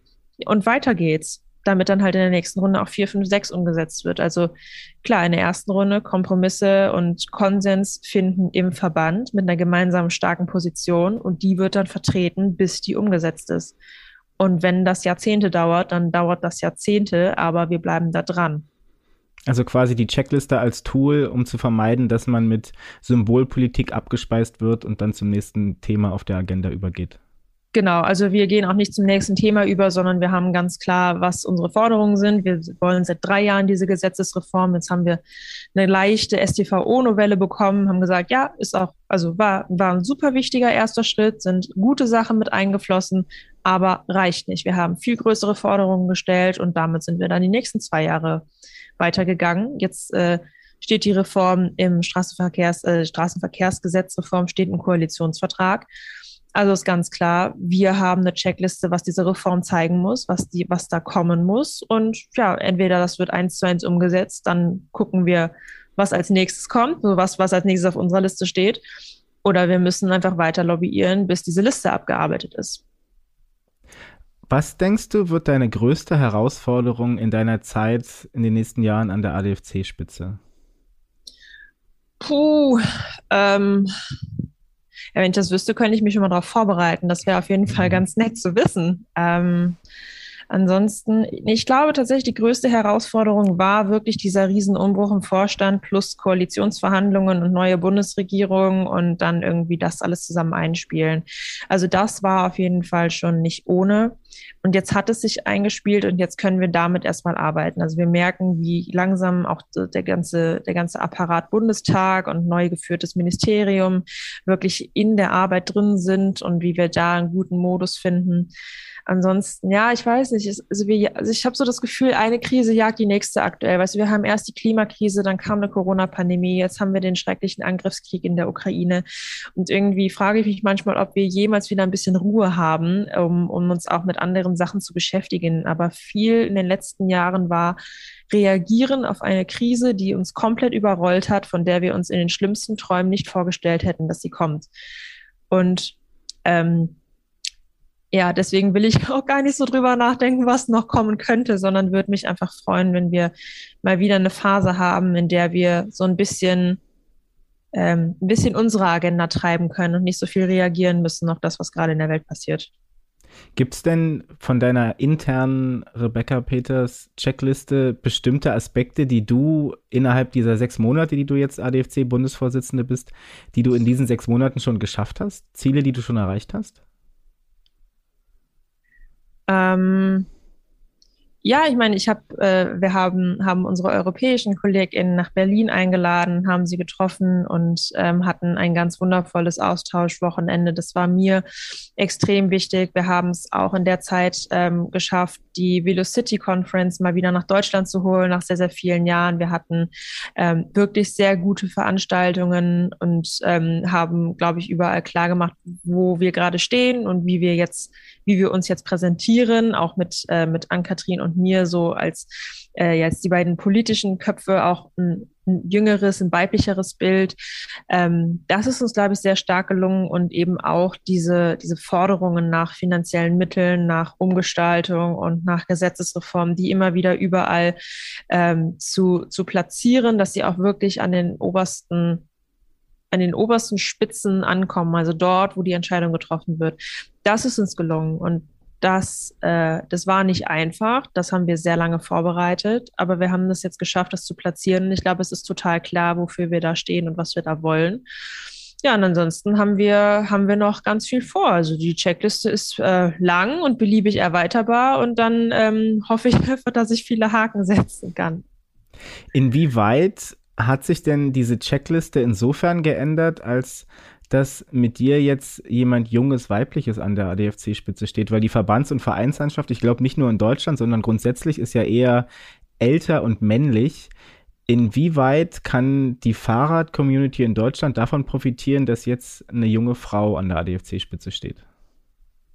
Ich glaube, es sind andere Aspekte dazu gekommen, was vielleicht an meinem Alter und am Geschlecht liegt, vielleicht aber auch an der Person, an der Perspektive. Ich weiß es nicht. Ich finde es immer schwierig, das festzumachen.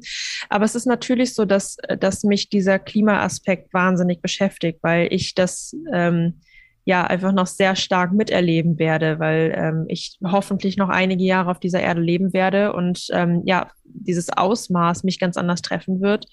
Ich habe einen sehr starken Blick für, für soziale Gerechtigkeit und habe auch gesehen, dass Fahrrad ähm, ja ein sehr soziales Verkehrsmittel ist, dass es sehr viel dazu beitragen kann, Menschen Teilhabe und Mobilität zu ermöglichen, dass ich ähm, eben auch einen Blick dafür habe, dass, ähm, dass es gar nicht einfach nur um Alltagsmobilität geht, sondern dass es sehr, sehr vielschichtig ist, dass Fahrrad sehr viele verschiedene Facetten hat. Das ist eine Perspektive, die ich mit eingebracht habe. Ähm, und vor allem habe ich gemerkt, dass es sehr viele unterschiedliche Zielgruppen gibt und dass ähm, ich, ich ein sehr ja, ich würde sagen, modernes Verständnis auch davon habe, wie Kommunikation funktioniert und wie, wie Führung auch funktioniert, dass ich gerne zuhöre, dass ich gerne vermittle und dass ich gerne auch ähm, ja, das partizipativ mache und viele Leute mit in Prozesse einbeziehe und halt schaue, dass wir auf verschiedene Zielgruppen denken und dass wir unsere Zielgruppen auch erweitern und sie konkret ansprechen und da auch so ein bisschen analytisch rangehen und schauen, welche Zielgruppe äh, hat denn überhaupt welches Bedürfnis und viel mehr auch von der Bedürfnisseite schauen. Ähm, das sind auf jeden Fall Sachen, die mir wichtig sind und die bei mir jetzt ganz stark in den Fokus gerückt sind und die ich in meiner Arbeit auch immer wieder berücksichtige und wo wir auf jeden Fall jetzt zu arbeiten werden als Vorstand und Geschäftsstelle gemeinsam.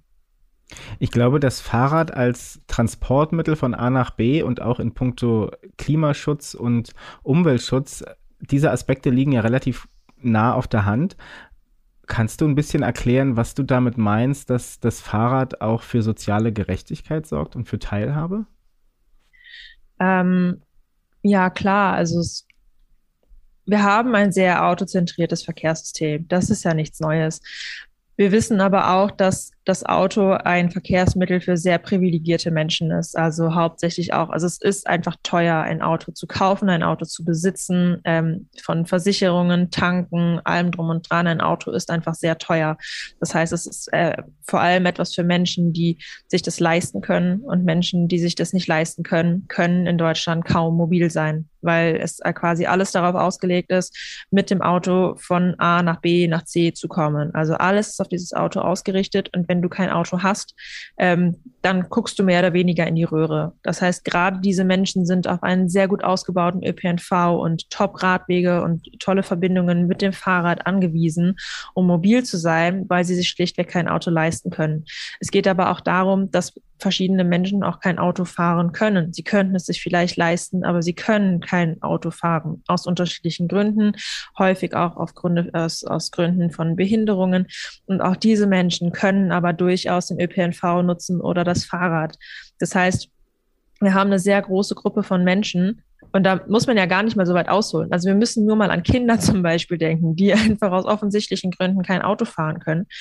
Ähm, diese ganzen Menschen, die sich das nicht leisten können oder die das aus unterschiedlichen Gründen nicht können, müssen trotzdem mobil sein und sie müssen in ihrer Mobilität unterstützt werden. Und das bedeutet, wir brauchen top ausgebaute Geh- und Radwege, wir brauchen einen super getakteten, günstigen bzw. bezahlbaren ÖPNV. Ähm, und das bedeutet, dass wir oder wenn wir das schaffen, wenn das geschaffen wird, wenn das gefördert wird und priorisiert, politisch priorisiert, dann schaffen wir wirklich Mobilität für alle. Weil aktuell haben wir Mobilität für alle, die ein Auto haben.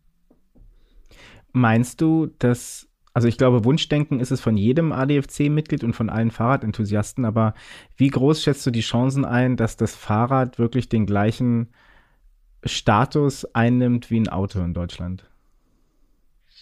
Da werden mir jetzt vielleicht einige widersprechen, aber ich glaube, es ist keine Frage mehr ob, sondern wann. Also wir merken schon, dass sich an sehr, sehr vielen Stellen auf einmal was tut. Wir merken Bewegung in der Zivilgesellschaft, wir merken Fahrradboom, also nach wie vor, auch wenn wir mit unseren Partnerinnen aus der Industrie sprechen, ähm, die können sich immer noch kaum vor Nachfrage retten, ähm, weil wirklich die Nachfrage nach Fahrrädern und ähm, auch, auch Equipment, also Menschen entdecken ja nicht nur das Fahrrad neu, sondern eben auch anders und nutzen es auf einmal für ganz andere Zwecke. Das, so diese, diese Neu- und Wiederentdeckung des Fahrrads, die hält ja weiterhin an. Ähm, aber eben auch dadurch, dass sich Kommunen auf den Weg machen und sagen, wir möchten hier unseren Raum komplett neu gestalten, weil so wie es ist, funktioniert es nicht und wir ersticken im Stau und haben absoluten Verkehrskollaps oder wir haben jetzt auf einmal einen Radentscheid, den wir umsetzen müssen.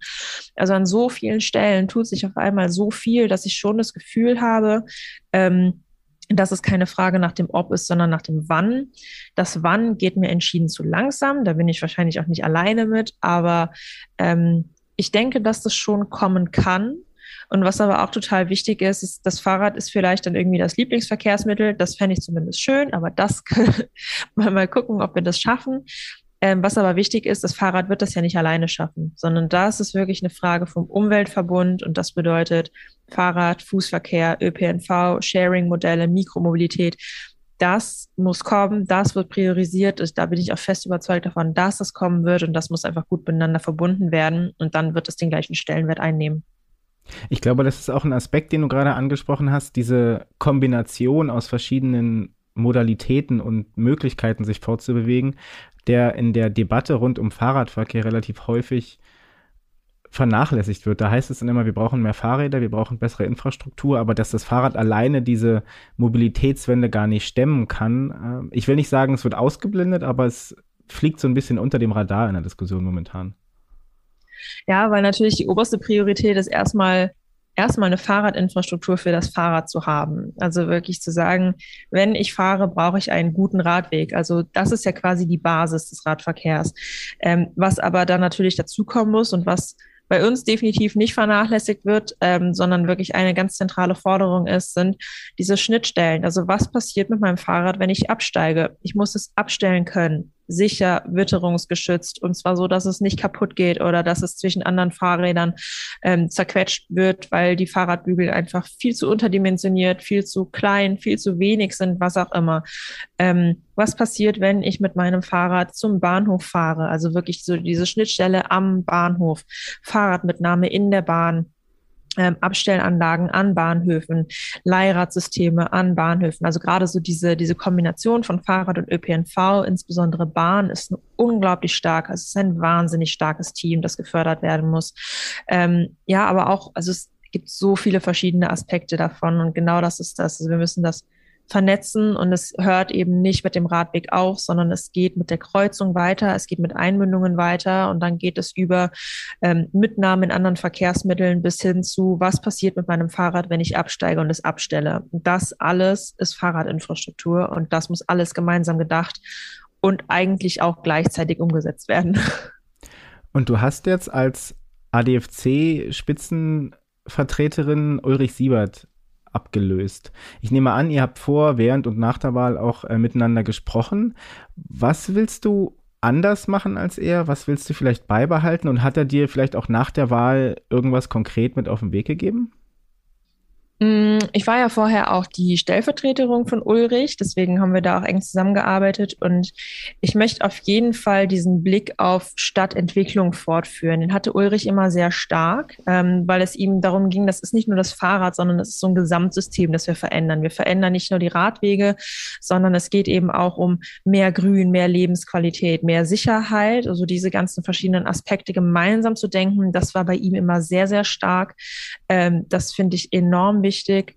Und ich möchte ähm, vor allem auch die internationale Zusammenarbeit stärken. Also die haben wir zwar dann auch getrieben und die hat stattgefunden, aber ich möchte die auch intensivieren und ähm, da ist vor allem für mich wichtig, dass wir nicht nur lernen, dass wir nicht nur einladen, um zuzuhören, sondern dass wir jetzt auch zeigen, was wir können, weil ich glaube, in Deutschland hat sich sehr viel bewegt und auch wir als ADFC haben hart gearbeitet und haben uns sehr stark entwickelt und ich möchte zeigen, ähm, was wir getan haben und was andere auch von, von uns in der Hinsicht lernen können. Deswegen war es uns auch so wichtig, zu, die Stadt Leipzig zu unterstützen bei der Velocity-Bewerbung oder ähm, genau auch unsere europäischen KollegInnen mal wieder nach, nach Berlin einzuladen und da gemeinsam drei Tage zu verbringen. Also so dieses ähm, zeigen, was wir alles gemacht haben und auch auf der Straße aktiver werden, uns präsentieren und den ADFC Stimmen und Gesichter zu geben und viel persönlicher werden in der Ansprache. Das ist so, glaube ich, das, was neu ist und das, was ich stärken möchte und fortführen, ist dieses, dieser Aspekt von, es ist nicht nur das Fahrrad, es ist ein viel größeres, viel größeres Bild mit ganz vielen Aspekten drumherum. Und hat dir Ulrich konkret was mit auf den Weg gegeben für die Position an der ADFC-Spitze? So konkret tatsächlich nicht, aber es war so ja, sinngemäß und das, was ich, glaube ich, auch von anderen, anderen VorstandskollegInnen gehört habe.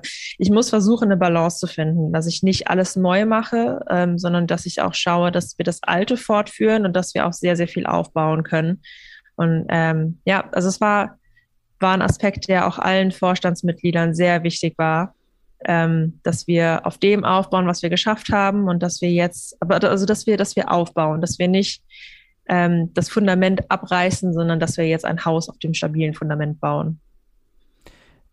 Ich bin fest davon überzeugt, dass das Fahrrad das Potenzial hat, genauso eine emotionale Komponente zu haben wie das Auto. Deutschland ist Autoland, irgendwie jeder will auf der Autobahn, oder nicht jeder, aber relativ viele Leute wollen auf der Autobahn irgendwie mit 200 Sachen von A nach B brettern. Und das Auto ist ein Statussymbol in Deutschland und ich glaube, dass das immer mehr auch fürs Fahrrad gilt, dass man da eine emotionale Bindung aufbaut und das Fahrrad eben nicht mehr nur Transportmittel ist. Du hast mir gesagt, du hast auch ein, ein altes Trekkingrad gebraucht gekauft mit ganz vielen Stickern drauf. Das ist für dich vermutlich auch nicht nur ein Fahrrad, sondern irgendwie gehört zum Leben dazu.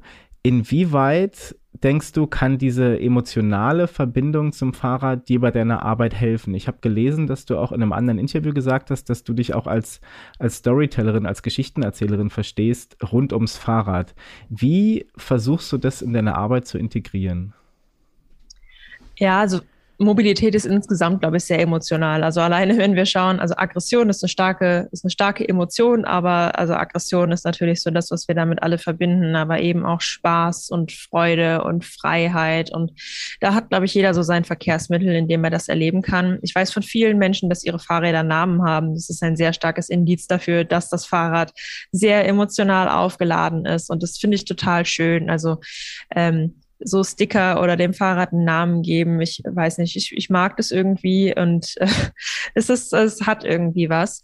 Und ähm, das ist auch das, was ich so mit der Zeit gelernt habe, dass du Menschen über Emotionen sehr, sehr stark zu Entscheidungen bewegen kannst oder dass du sie über Emotionen mitnehmen und begeistern kannst. Und das ist so das, was ich in meiner Arbeit immer oder in allen Reden, in allen Interviews immer wieder versuche, ein bisschen Geschichten zu erzählen und ein bisschen ähm, Leute zu bewegen und ihnen ja Visionen mitzugeben oder anzuregen, Visionen zu entwickeln.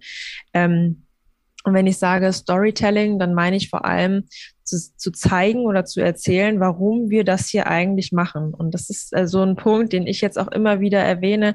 Wir engagieren uns hier nicht, weil wir schlechte Laune haben oder weil wir gerne mit PolitikerInnen schimpfen, sondern wir machen das, weil wir gerne Rad fahren, weil das ein tolles Verkehrsmittel ist, weil das Spaß macht, weil man damit super gut mobil sein kann und weil das ein Gefühl von Freiheit ist, im Sattel zu sitzen. Und dann zu erzählen, warum warum bin ich mobil, wie bin ich mobil, warum fahre ich Fahrrad und was erlebe ich dabei und welche Emotionen verspüre ich dabei. Das zu erzählen und darüber Menschen mitzunehmen, ist, glaube ich, total wichtig. Und das ist aber auch das, was ich mir gerne auch von anderen erzählen lasse. Also warum fahrt ihr Fahrrad? Also warum, was, was sind für euch die Gründe und wo fahrt ihr gerne lang und warum ist es genau dieses Fahrrad? Warum hat es genau diesen Namen bekommen und warum engagierst du dich dafür, dass Radverkehr besser wird und da mehr reinzugehen, weniger inhaltlich, also klar, gute Argumente und gute Inhalte überzeugen letzten Endes und führen dazu, dass Entscheidungen getroffen zu werden. Aber es geht natürlich auch darum, einfach eine Masse zu generieren und Menschen zu bewegen und Massen zu bewegen, sich dem anzuschließen und sich mit dir dafür einzusetzen. Das funktioniert über Geschichten, über Emotionen und darüber, wo wo man Fahrradurlaub gemacht hat oder welches tolles, äh, welches tolle Erlebnis man letztens auf dem Fahrrad hatte oder welche Sticker da eben schon überall draufkleben oder wie das Fahrrad zu seinem Namen gekommen ist. Du hast durch deine Zeit beim ADFC und auch die Position, die du vor drei Jahren angefangen hast einzunehmen, einen Blick auf den Fahrradverkehr und die Fahrradmobilität in Deutschland wie kaum eine andere Person. Und du bist auch durch dein Ehrenamt nicht 24-7, aber konstant mit dem Thema Fahrradpolitik und Fahrradinfrastruktur in Kontakt. Hat sich die Art, wie du Fahrrad fährst, dadurch verändert? Ja, und manchmal muss ich sagen, leider. Also erstmal fahre ich deutlich selbstbewusster, weil ich auf einmal gemerkt habe, hey, ich habe Rechte im Straßenverkehr und mitten auf der mitten auf der Straße zu fahren ist vielleicht besser wegen einer Doring-Zone. Ich wusste vorher nicht, was eine Doring-Zone ist. Vielen Dank an all die Menschen, die mir das erklärt haben.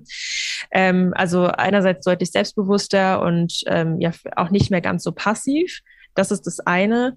Aber ich kann nicht mehr unpolitisch Rad fahren, wenn man das so sagen kann. Also dieses die unbeschwerte Rebecca mit den Stützrädern auf dem Pucki-Fahrrad mit Fahne, die gibt's nicht mehr. Ähm, was gut einerseits natürlich am Alter liegt, aber andererseits dadurch, dass ich, wie du schon sagst, also es ist zwar nicht 24-7, aber es ist schon sehr, sehr viel Zeit, die ich mit dem Thema verbringe. Und ich bin da zum Teil sehr tief auch in, in die in die Fachdiskussionen rein und in irgendwelche Statistiken, in Unfallstatistiken, in Zahlen, in Argumentationen und Diskussionspapiere und du erfährst so viel und du siehst auf einmal so andere Sachen. Und da muss ich sagen, bin ich schon sehr anders unterwegs und dieses, also ich kann nicht mehr einfach aufs Fahrrad steigen und fahren, sondern ich sehe überall Sachen und das sind leider vor allem natürlich wenn einem Sachen auffallen, dann immer die Sachen, die einen stören. Das sind immer die negativen.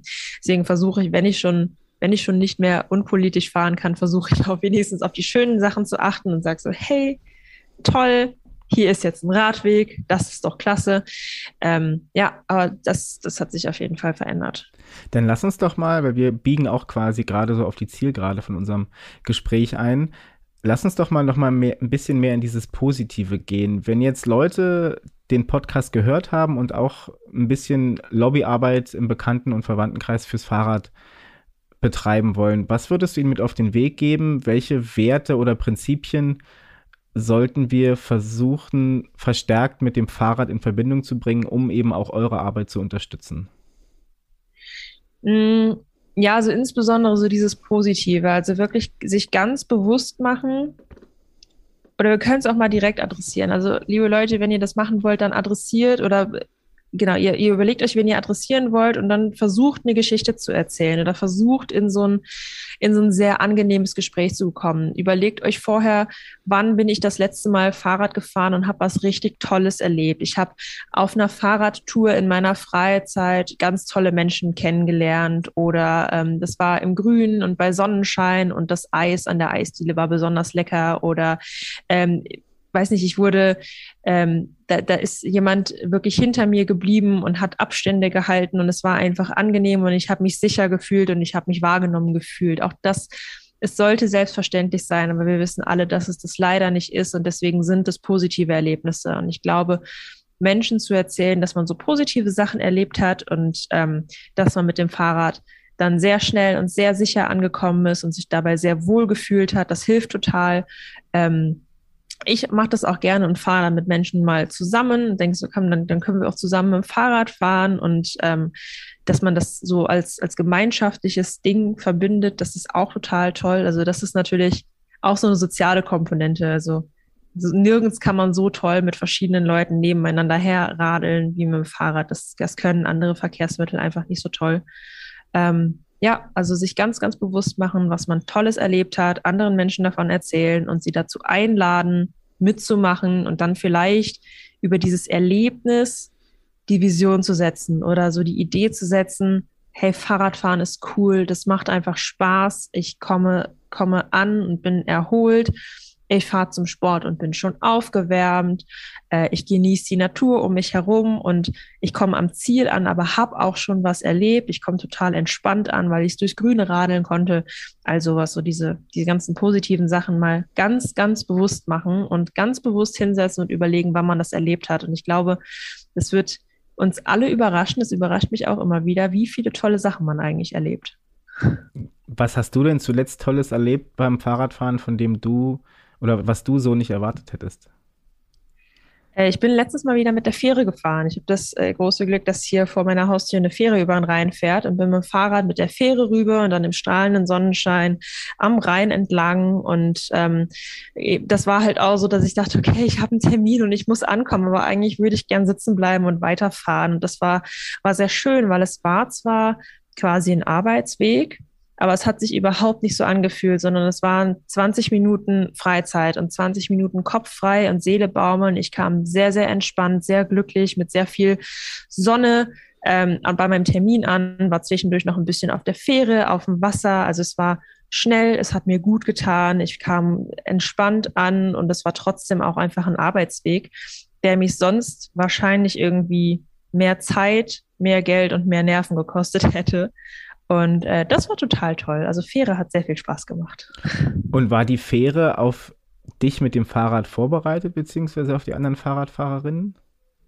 Ja, also die fährt hier ganz regulär, ab ganz früh morgens bis abends und die fährt immer schön hin und her und das ist äh, ähm, ist vor allem auch ein Schulweg, diese Fähre. Also auf der anderen Rheinseite ist eine Schule, äh, eine Mädchenschule, auf der sehr viele ähm, ja, Mädchen auch von dieser Rheinseite rüber müssen. Und das ist ganz toll, wenn du dann wirklich den Schulverkehr hast und der ganze der ganze Fähranleger ist voll mit äh, kleinen Mädchen auf ihren Fahrrädern, die ähm, dann alle zusammen da auf die Fähre rollen und super schnell zu Hause sind und einfach echt gute Laune haben, weil sie das auch zusammen machen können. Das ist, ähm, da sind die voll drauf vorbereitet, die ist total auf Fahrräder ausgelegt, das ist klasse. Genau, du hast gerade von den, ähm, von der positiven Stimmung und von den positiven Erlebnissen gesprochen. Manchmal hört man ja aber auch die Argumentation, dass äh, dass es doch schon ein bisschen Konflikt braucht und dass Verkehrs- und Mobilitätswende ohne unbequem zu sein gar nicht funktioniert. Weil ganz häufig ist es so, das habe ich auch durch viele Gespräche schon mitbekommen, dass gerade dieser Perspektivwechsel von den Autofahrern auf das Fahrrad mit rein positiven Geschichten funktioniert das häufig nicht, sondern da muss denen vielleicht auch mal aufgezeigt werden, wie gefährlich es ist, wenn man nicht mit einem Seitenabstand von 1,50 Meter, sondern von 25 Zentimetern überholt. Inwiefern geht es bei Lobbyismus, bei deiner Arbeit auch um, um Konflikt und Unbequemsein? Tatsächlich sehr viel, tatsächlich sehr viel. Also wenn ich versuche, Menschen zu überzeugen, umzusteigen, dann ist es irgendwie immer schöner, das Positive zu nennen. Aber ähm, gerade auch im Lobbyismus muss man auch mit knallharten Fakten kommen. Und da ist Teil der Wahrheit, wir vertragen nicht noch mehr Autos, wir brauchen deutlich weniger Autoverkehr, insbesondere stehenden Autoverkehr. Ähm, wir brauchen eine andere Flächenverteilung, schärfere Kontrollen und konsequentere Sanktionen, was Falschparken angeht, was unglaublich gefährlich für andere Verkehrsteilnehmende ist, was enges Überholen Überholen angeht, was überhöhte Geschwindigkeiten angeht. All das sind Unfall. Ähm, all das sind, sind Punkte, an denen vor allem die Menschen außerhalb der Autos massiv gefährdet werden. Ähm, da haben wir gute Statistiken, da haben wir eine sehr gute Datengrundlage zu und da wissen wir, dass das leider auch die Hauptunfallursachen sind. Und es ist auch einfach die, die harte und die unschöne Wahrheit, dass Autofahrende, vor allem die Leute außerhalb der Autos, ähm, ja, gefährden und das vor allem diejenigen, die ähm, ja die Leidtragenden am Ende sind. Und das ist ganz klar Teil des Lobbyismus, das ganz klar zu benennen zu sagen, na, natürlich ist es toll, wenn weniger Leute im Straßenverkehr äh, verletzt oder getötet werden. Aber wenn man sich das anschaut, äh, dass das Bild bei den Radfahrenden anschaut, dann ist das genau die Kategorie, die trotzdem steigt. Ähm, was nicht nur mit gestiegenem Radverkehr, sondern vor allem mit unterdimensionierter Infrastruktur zu tun hat. Ähm, und das gehört genauso dazu. Also da spricht man nicht gerne drüber und das klingt auch total hart, aber es ist natürlich genau das. Also wir vertragen nicht noch mehr Autoverkehr. Flächen müssen konsequent umverteilt werden und es sind nicht die Menschen innerhalb des Umweltverbundes, sondern es müssen mehr Menschen aus dem Auto raus umsteigen auf die Verkehrsmittel des Umweltverbundes. Sprecht ihr dann quasi in eurer Arbeit auch nicht nur mit der Politik, sondern auch konkret mit, mit der Autoindustrie? Ja, wir haben sehr viele, sehr viele Gesprächskanäle. Also wir sprechen natürlich auch mit VertreterInnen aus, die, die eher die Autoperspektive haben. Wir sprechen auch mit der Wissenschaft, mit, ähm, mit Menschen, die ähm, sich ja in, in der Unfallforschung zum Beispiel ähm, engagieren oder die dort arbeiten. Also wir haben sehr viele Stränge, einfach weil das genauso mit dazugehört und schauen natürlich auch immer, was die Gegenseite in Anführungsstrichen ähm, macht und wie sie argumentiert und, und schauen auch, wo man da vielleicht erste zaghafte Versuche findet, ähm, ja, doch das Bild, das Bild zu ändern. Aber wir, wir suchen noch. Wir haben noch nicht so viel gefunden. Wir suchen noch. Du schreibst ja gerade deine Masterarbeit. Weißt du schon, wie es danach beruflich weitergehen wird? Bleibst du in der Fahrrad- und Verkehrsindustrie?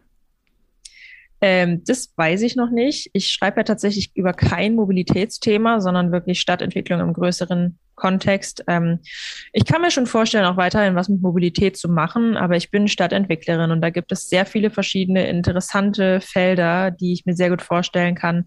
Aktuell tendiere ich stark dazu, auch in der Wissenschaft zu bleiben und ähm, ja weiterhin zu forschen und zu schauen, wie sich das ganze Feld entwickelt und ähm, ja, was man was man verändern könnte, wie sich das Ganze weiterentwickeln könnte, wo es gute Beispiele gibt und wie man das untersuchen kann.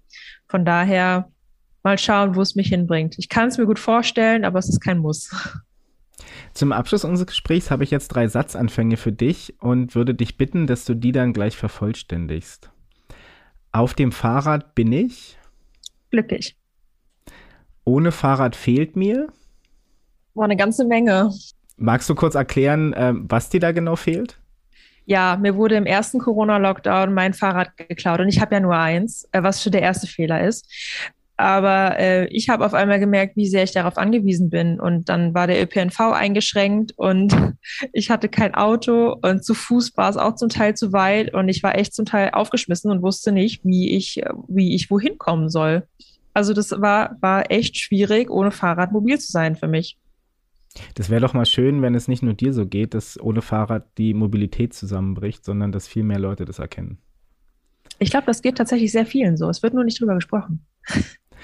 Hoffentlich bessert sich das und wir können den auch mit, mit diesem Podcast den Diskurs so ein bisschen anstoßen. Der dritte Satzanfang, den ich für dich habe, für eine fahrradfreundlichere Gesellschaft brauchen wir sichere, komfortable und breite Radwege immer und überall. Rebecca Peters studiert Geografie mit Fokus auf nachhaltige Stadtentwicklung an der Universität Bonn und ist Bundesvorsitzende des ADFC. Rebecca, vielen lieben Dank für das Gespräch. Ich habe zu danken. Das war mein Gespräch mit Rebecca Peters. Ich finde es Wahnsinn, wie selbstbewusst diese junge Frau eines der wichtigsten Fahrradämter der Welt bekleidet. Manch einer mag vielleicht sagen, eine 25-Jährige an der Spitze des ADFC? Wie um alles in der Welt soll das bloß funktionieren? Ich persönlich denke, dass ihr Alter ein enormer Vorteil ist. Rebecca ist noch nicht geprägt oder vielleicht besser gesagt noch nicht müde vom ewigen Entscheidungshin und Her von Projekten, von Kampagnen und von Zielen, die kaum vorangehen und bei denen der Kompromiss letztlich bedeutet Einigung auf den kleinsten gemeinsamen Nenner. Sie bringt einen hervorragenden Mix aus Enthusiasmus, Unbekümmertheit und, das darf man ja auch nicht vergessen, fachliche Expertise mit, um Deutschland tatsächlich fahrradfreundlicher zu machen.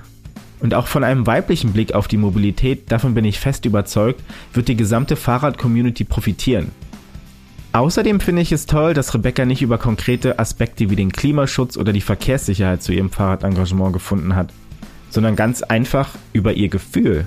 Fahrradfahren macht Spaß, Fahrradfahren bringt Freude, Fahrradfahren verbessert den Alltag. Je breiter und allgemeiner wir also ansetzen, um Mobilität sozial gerechter und zeitgemäßer zu machen, umso besser. Denn so steigt das Potenzial, möglichst viele Menschen mitzunehmen auf unserem Weg. Und darum soll es doch letztendlich gehen. Und da zitiere ich jetzt einfach mal Rebecca. Das Fahrrad kann und muss und soll und vielleicht wird es auch das Lieblingsverkehrsmittel der Deutschen. Wusstet ihr eigentlich, dass es bereits Mitte des 18. Jahrhunderts eine Vorform des Fahrrads gab? Um genau zu sein, 1732.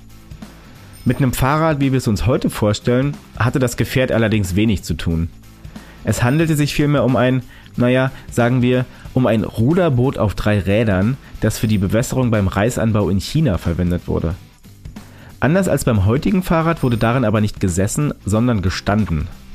Zwei Pedale waren über eine Kurbelwelle mit den Hinterrädern verbunden, am Vorderrad war eine Lenkstange befestigt und so konnte man relativ bequem über die großen Reisterrassen manövrieren.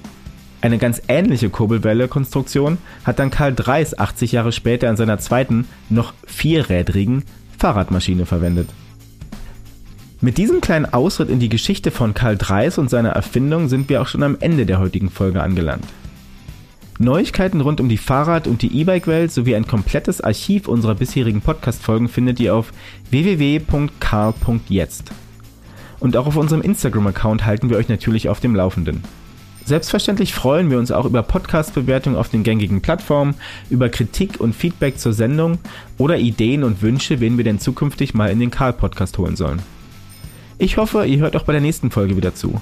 Und bis dahin wünsche ich euch eine gute und sichere Fahrt. Am Karl-Magazin und dem Podcast, den ihr gerade hört, arbeite ich selbstverständlich nicht allein. Zum Team gehören außerdem Björn Gerteis, Georg Zeppin, Johannes Decker, Kirsten Brodersen, Sandra Brotbeck, Sven Damson, Ulrike Knorr und Joshua Zivkovic.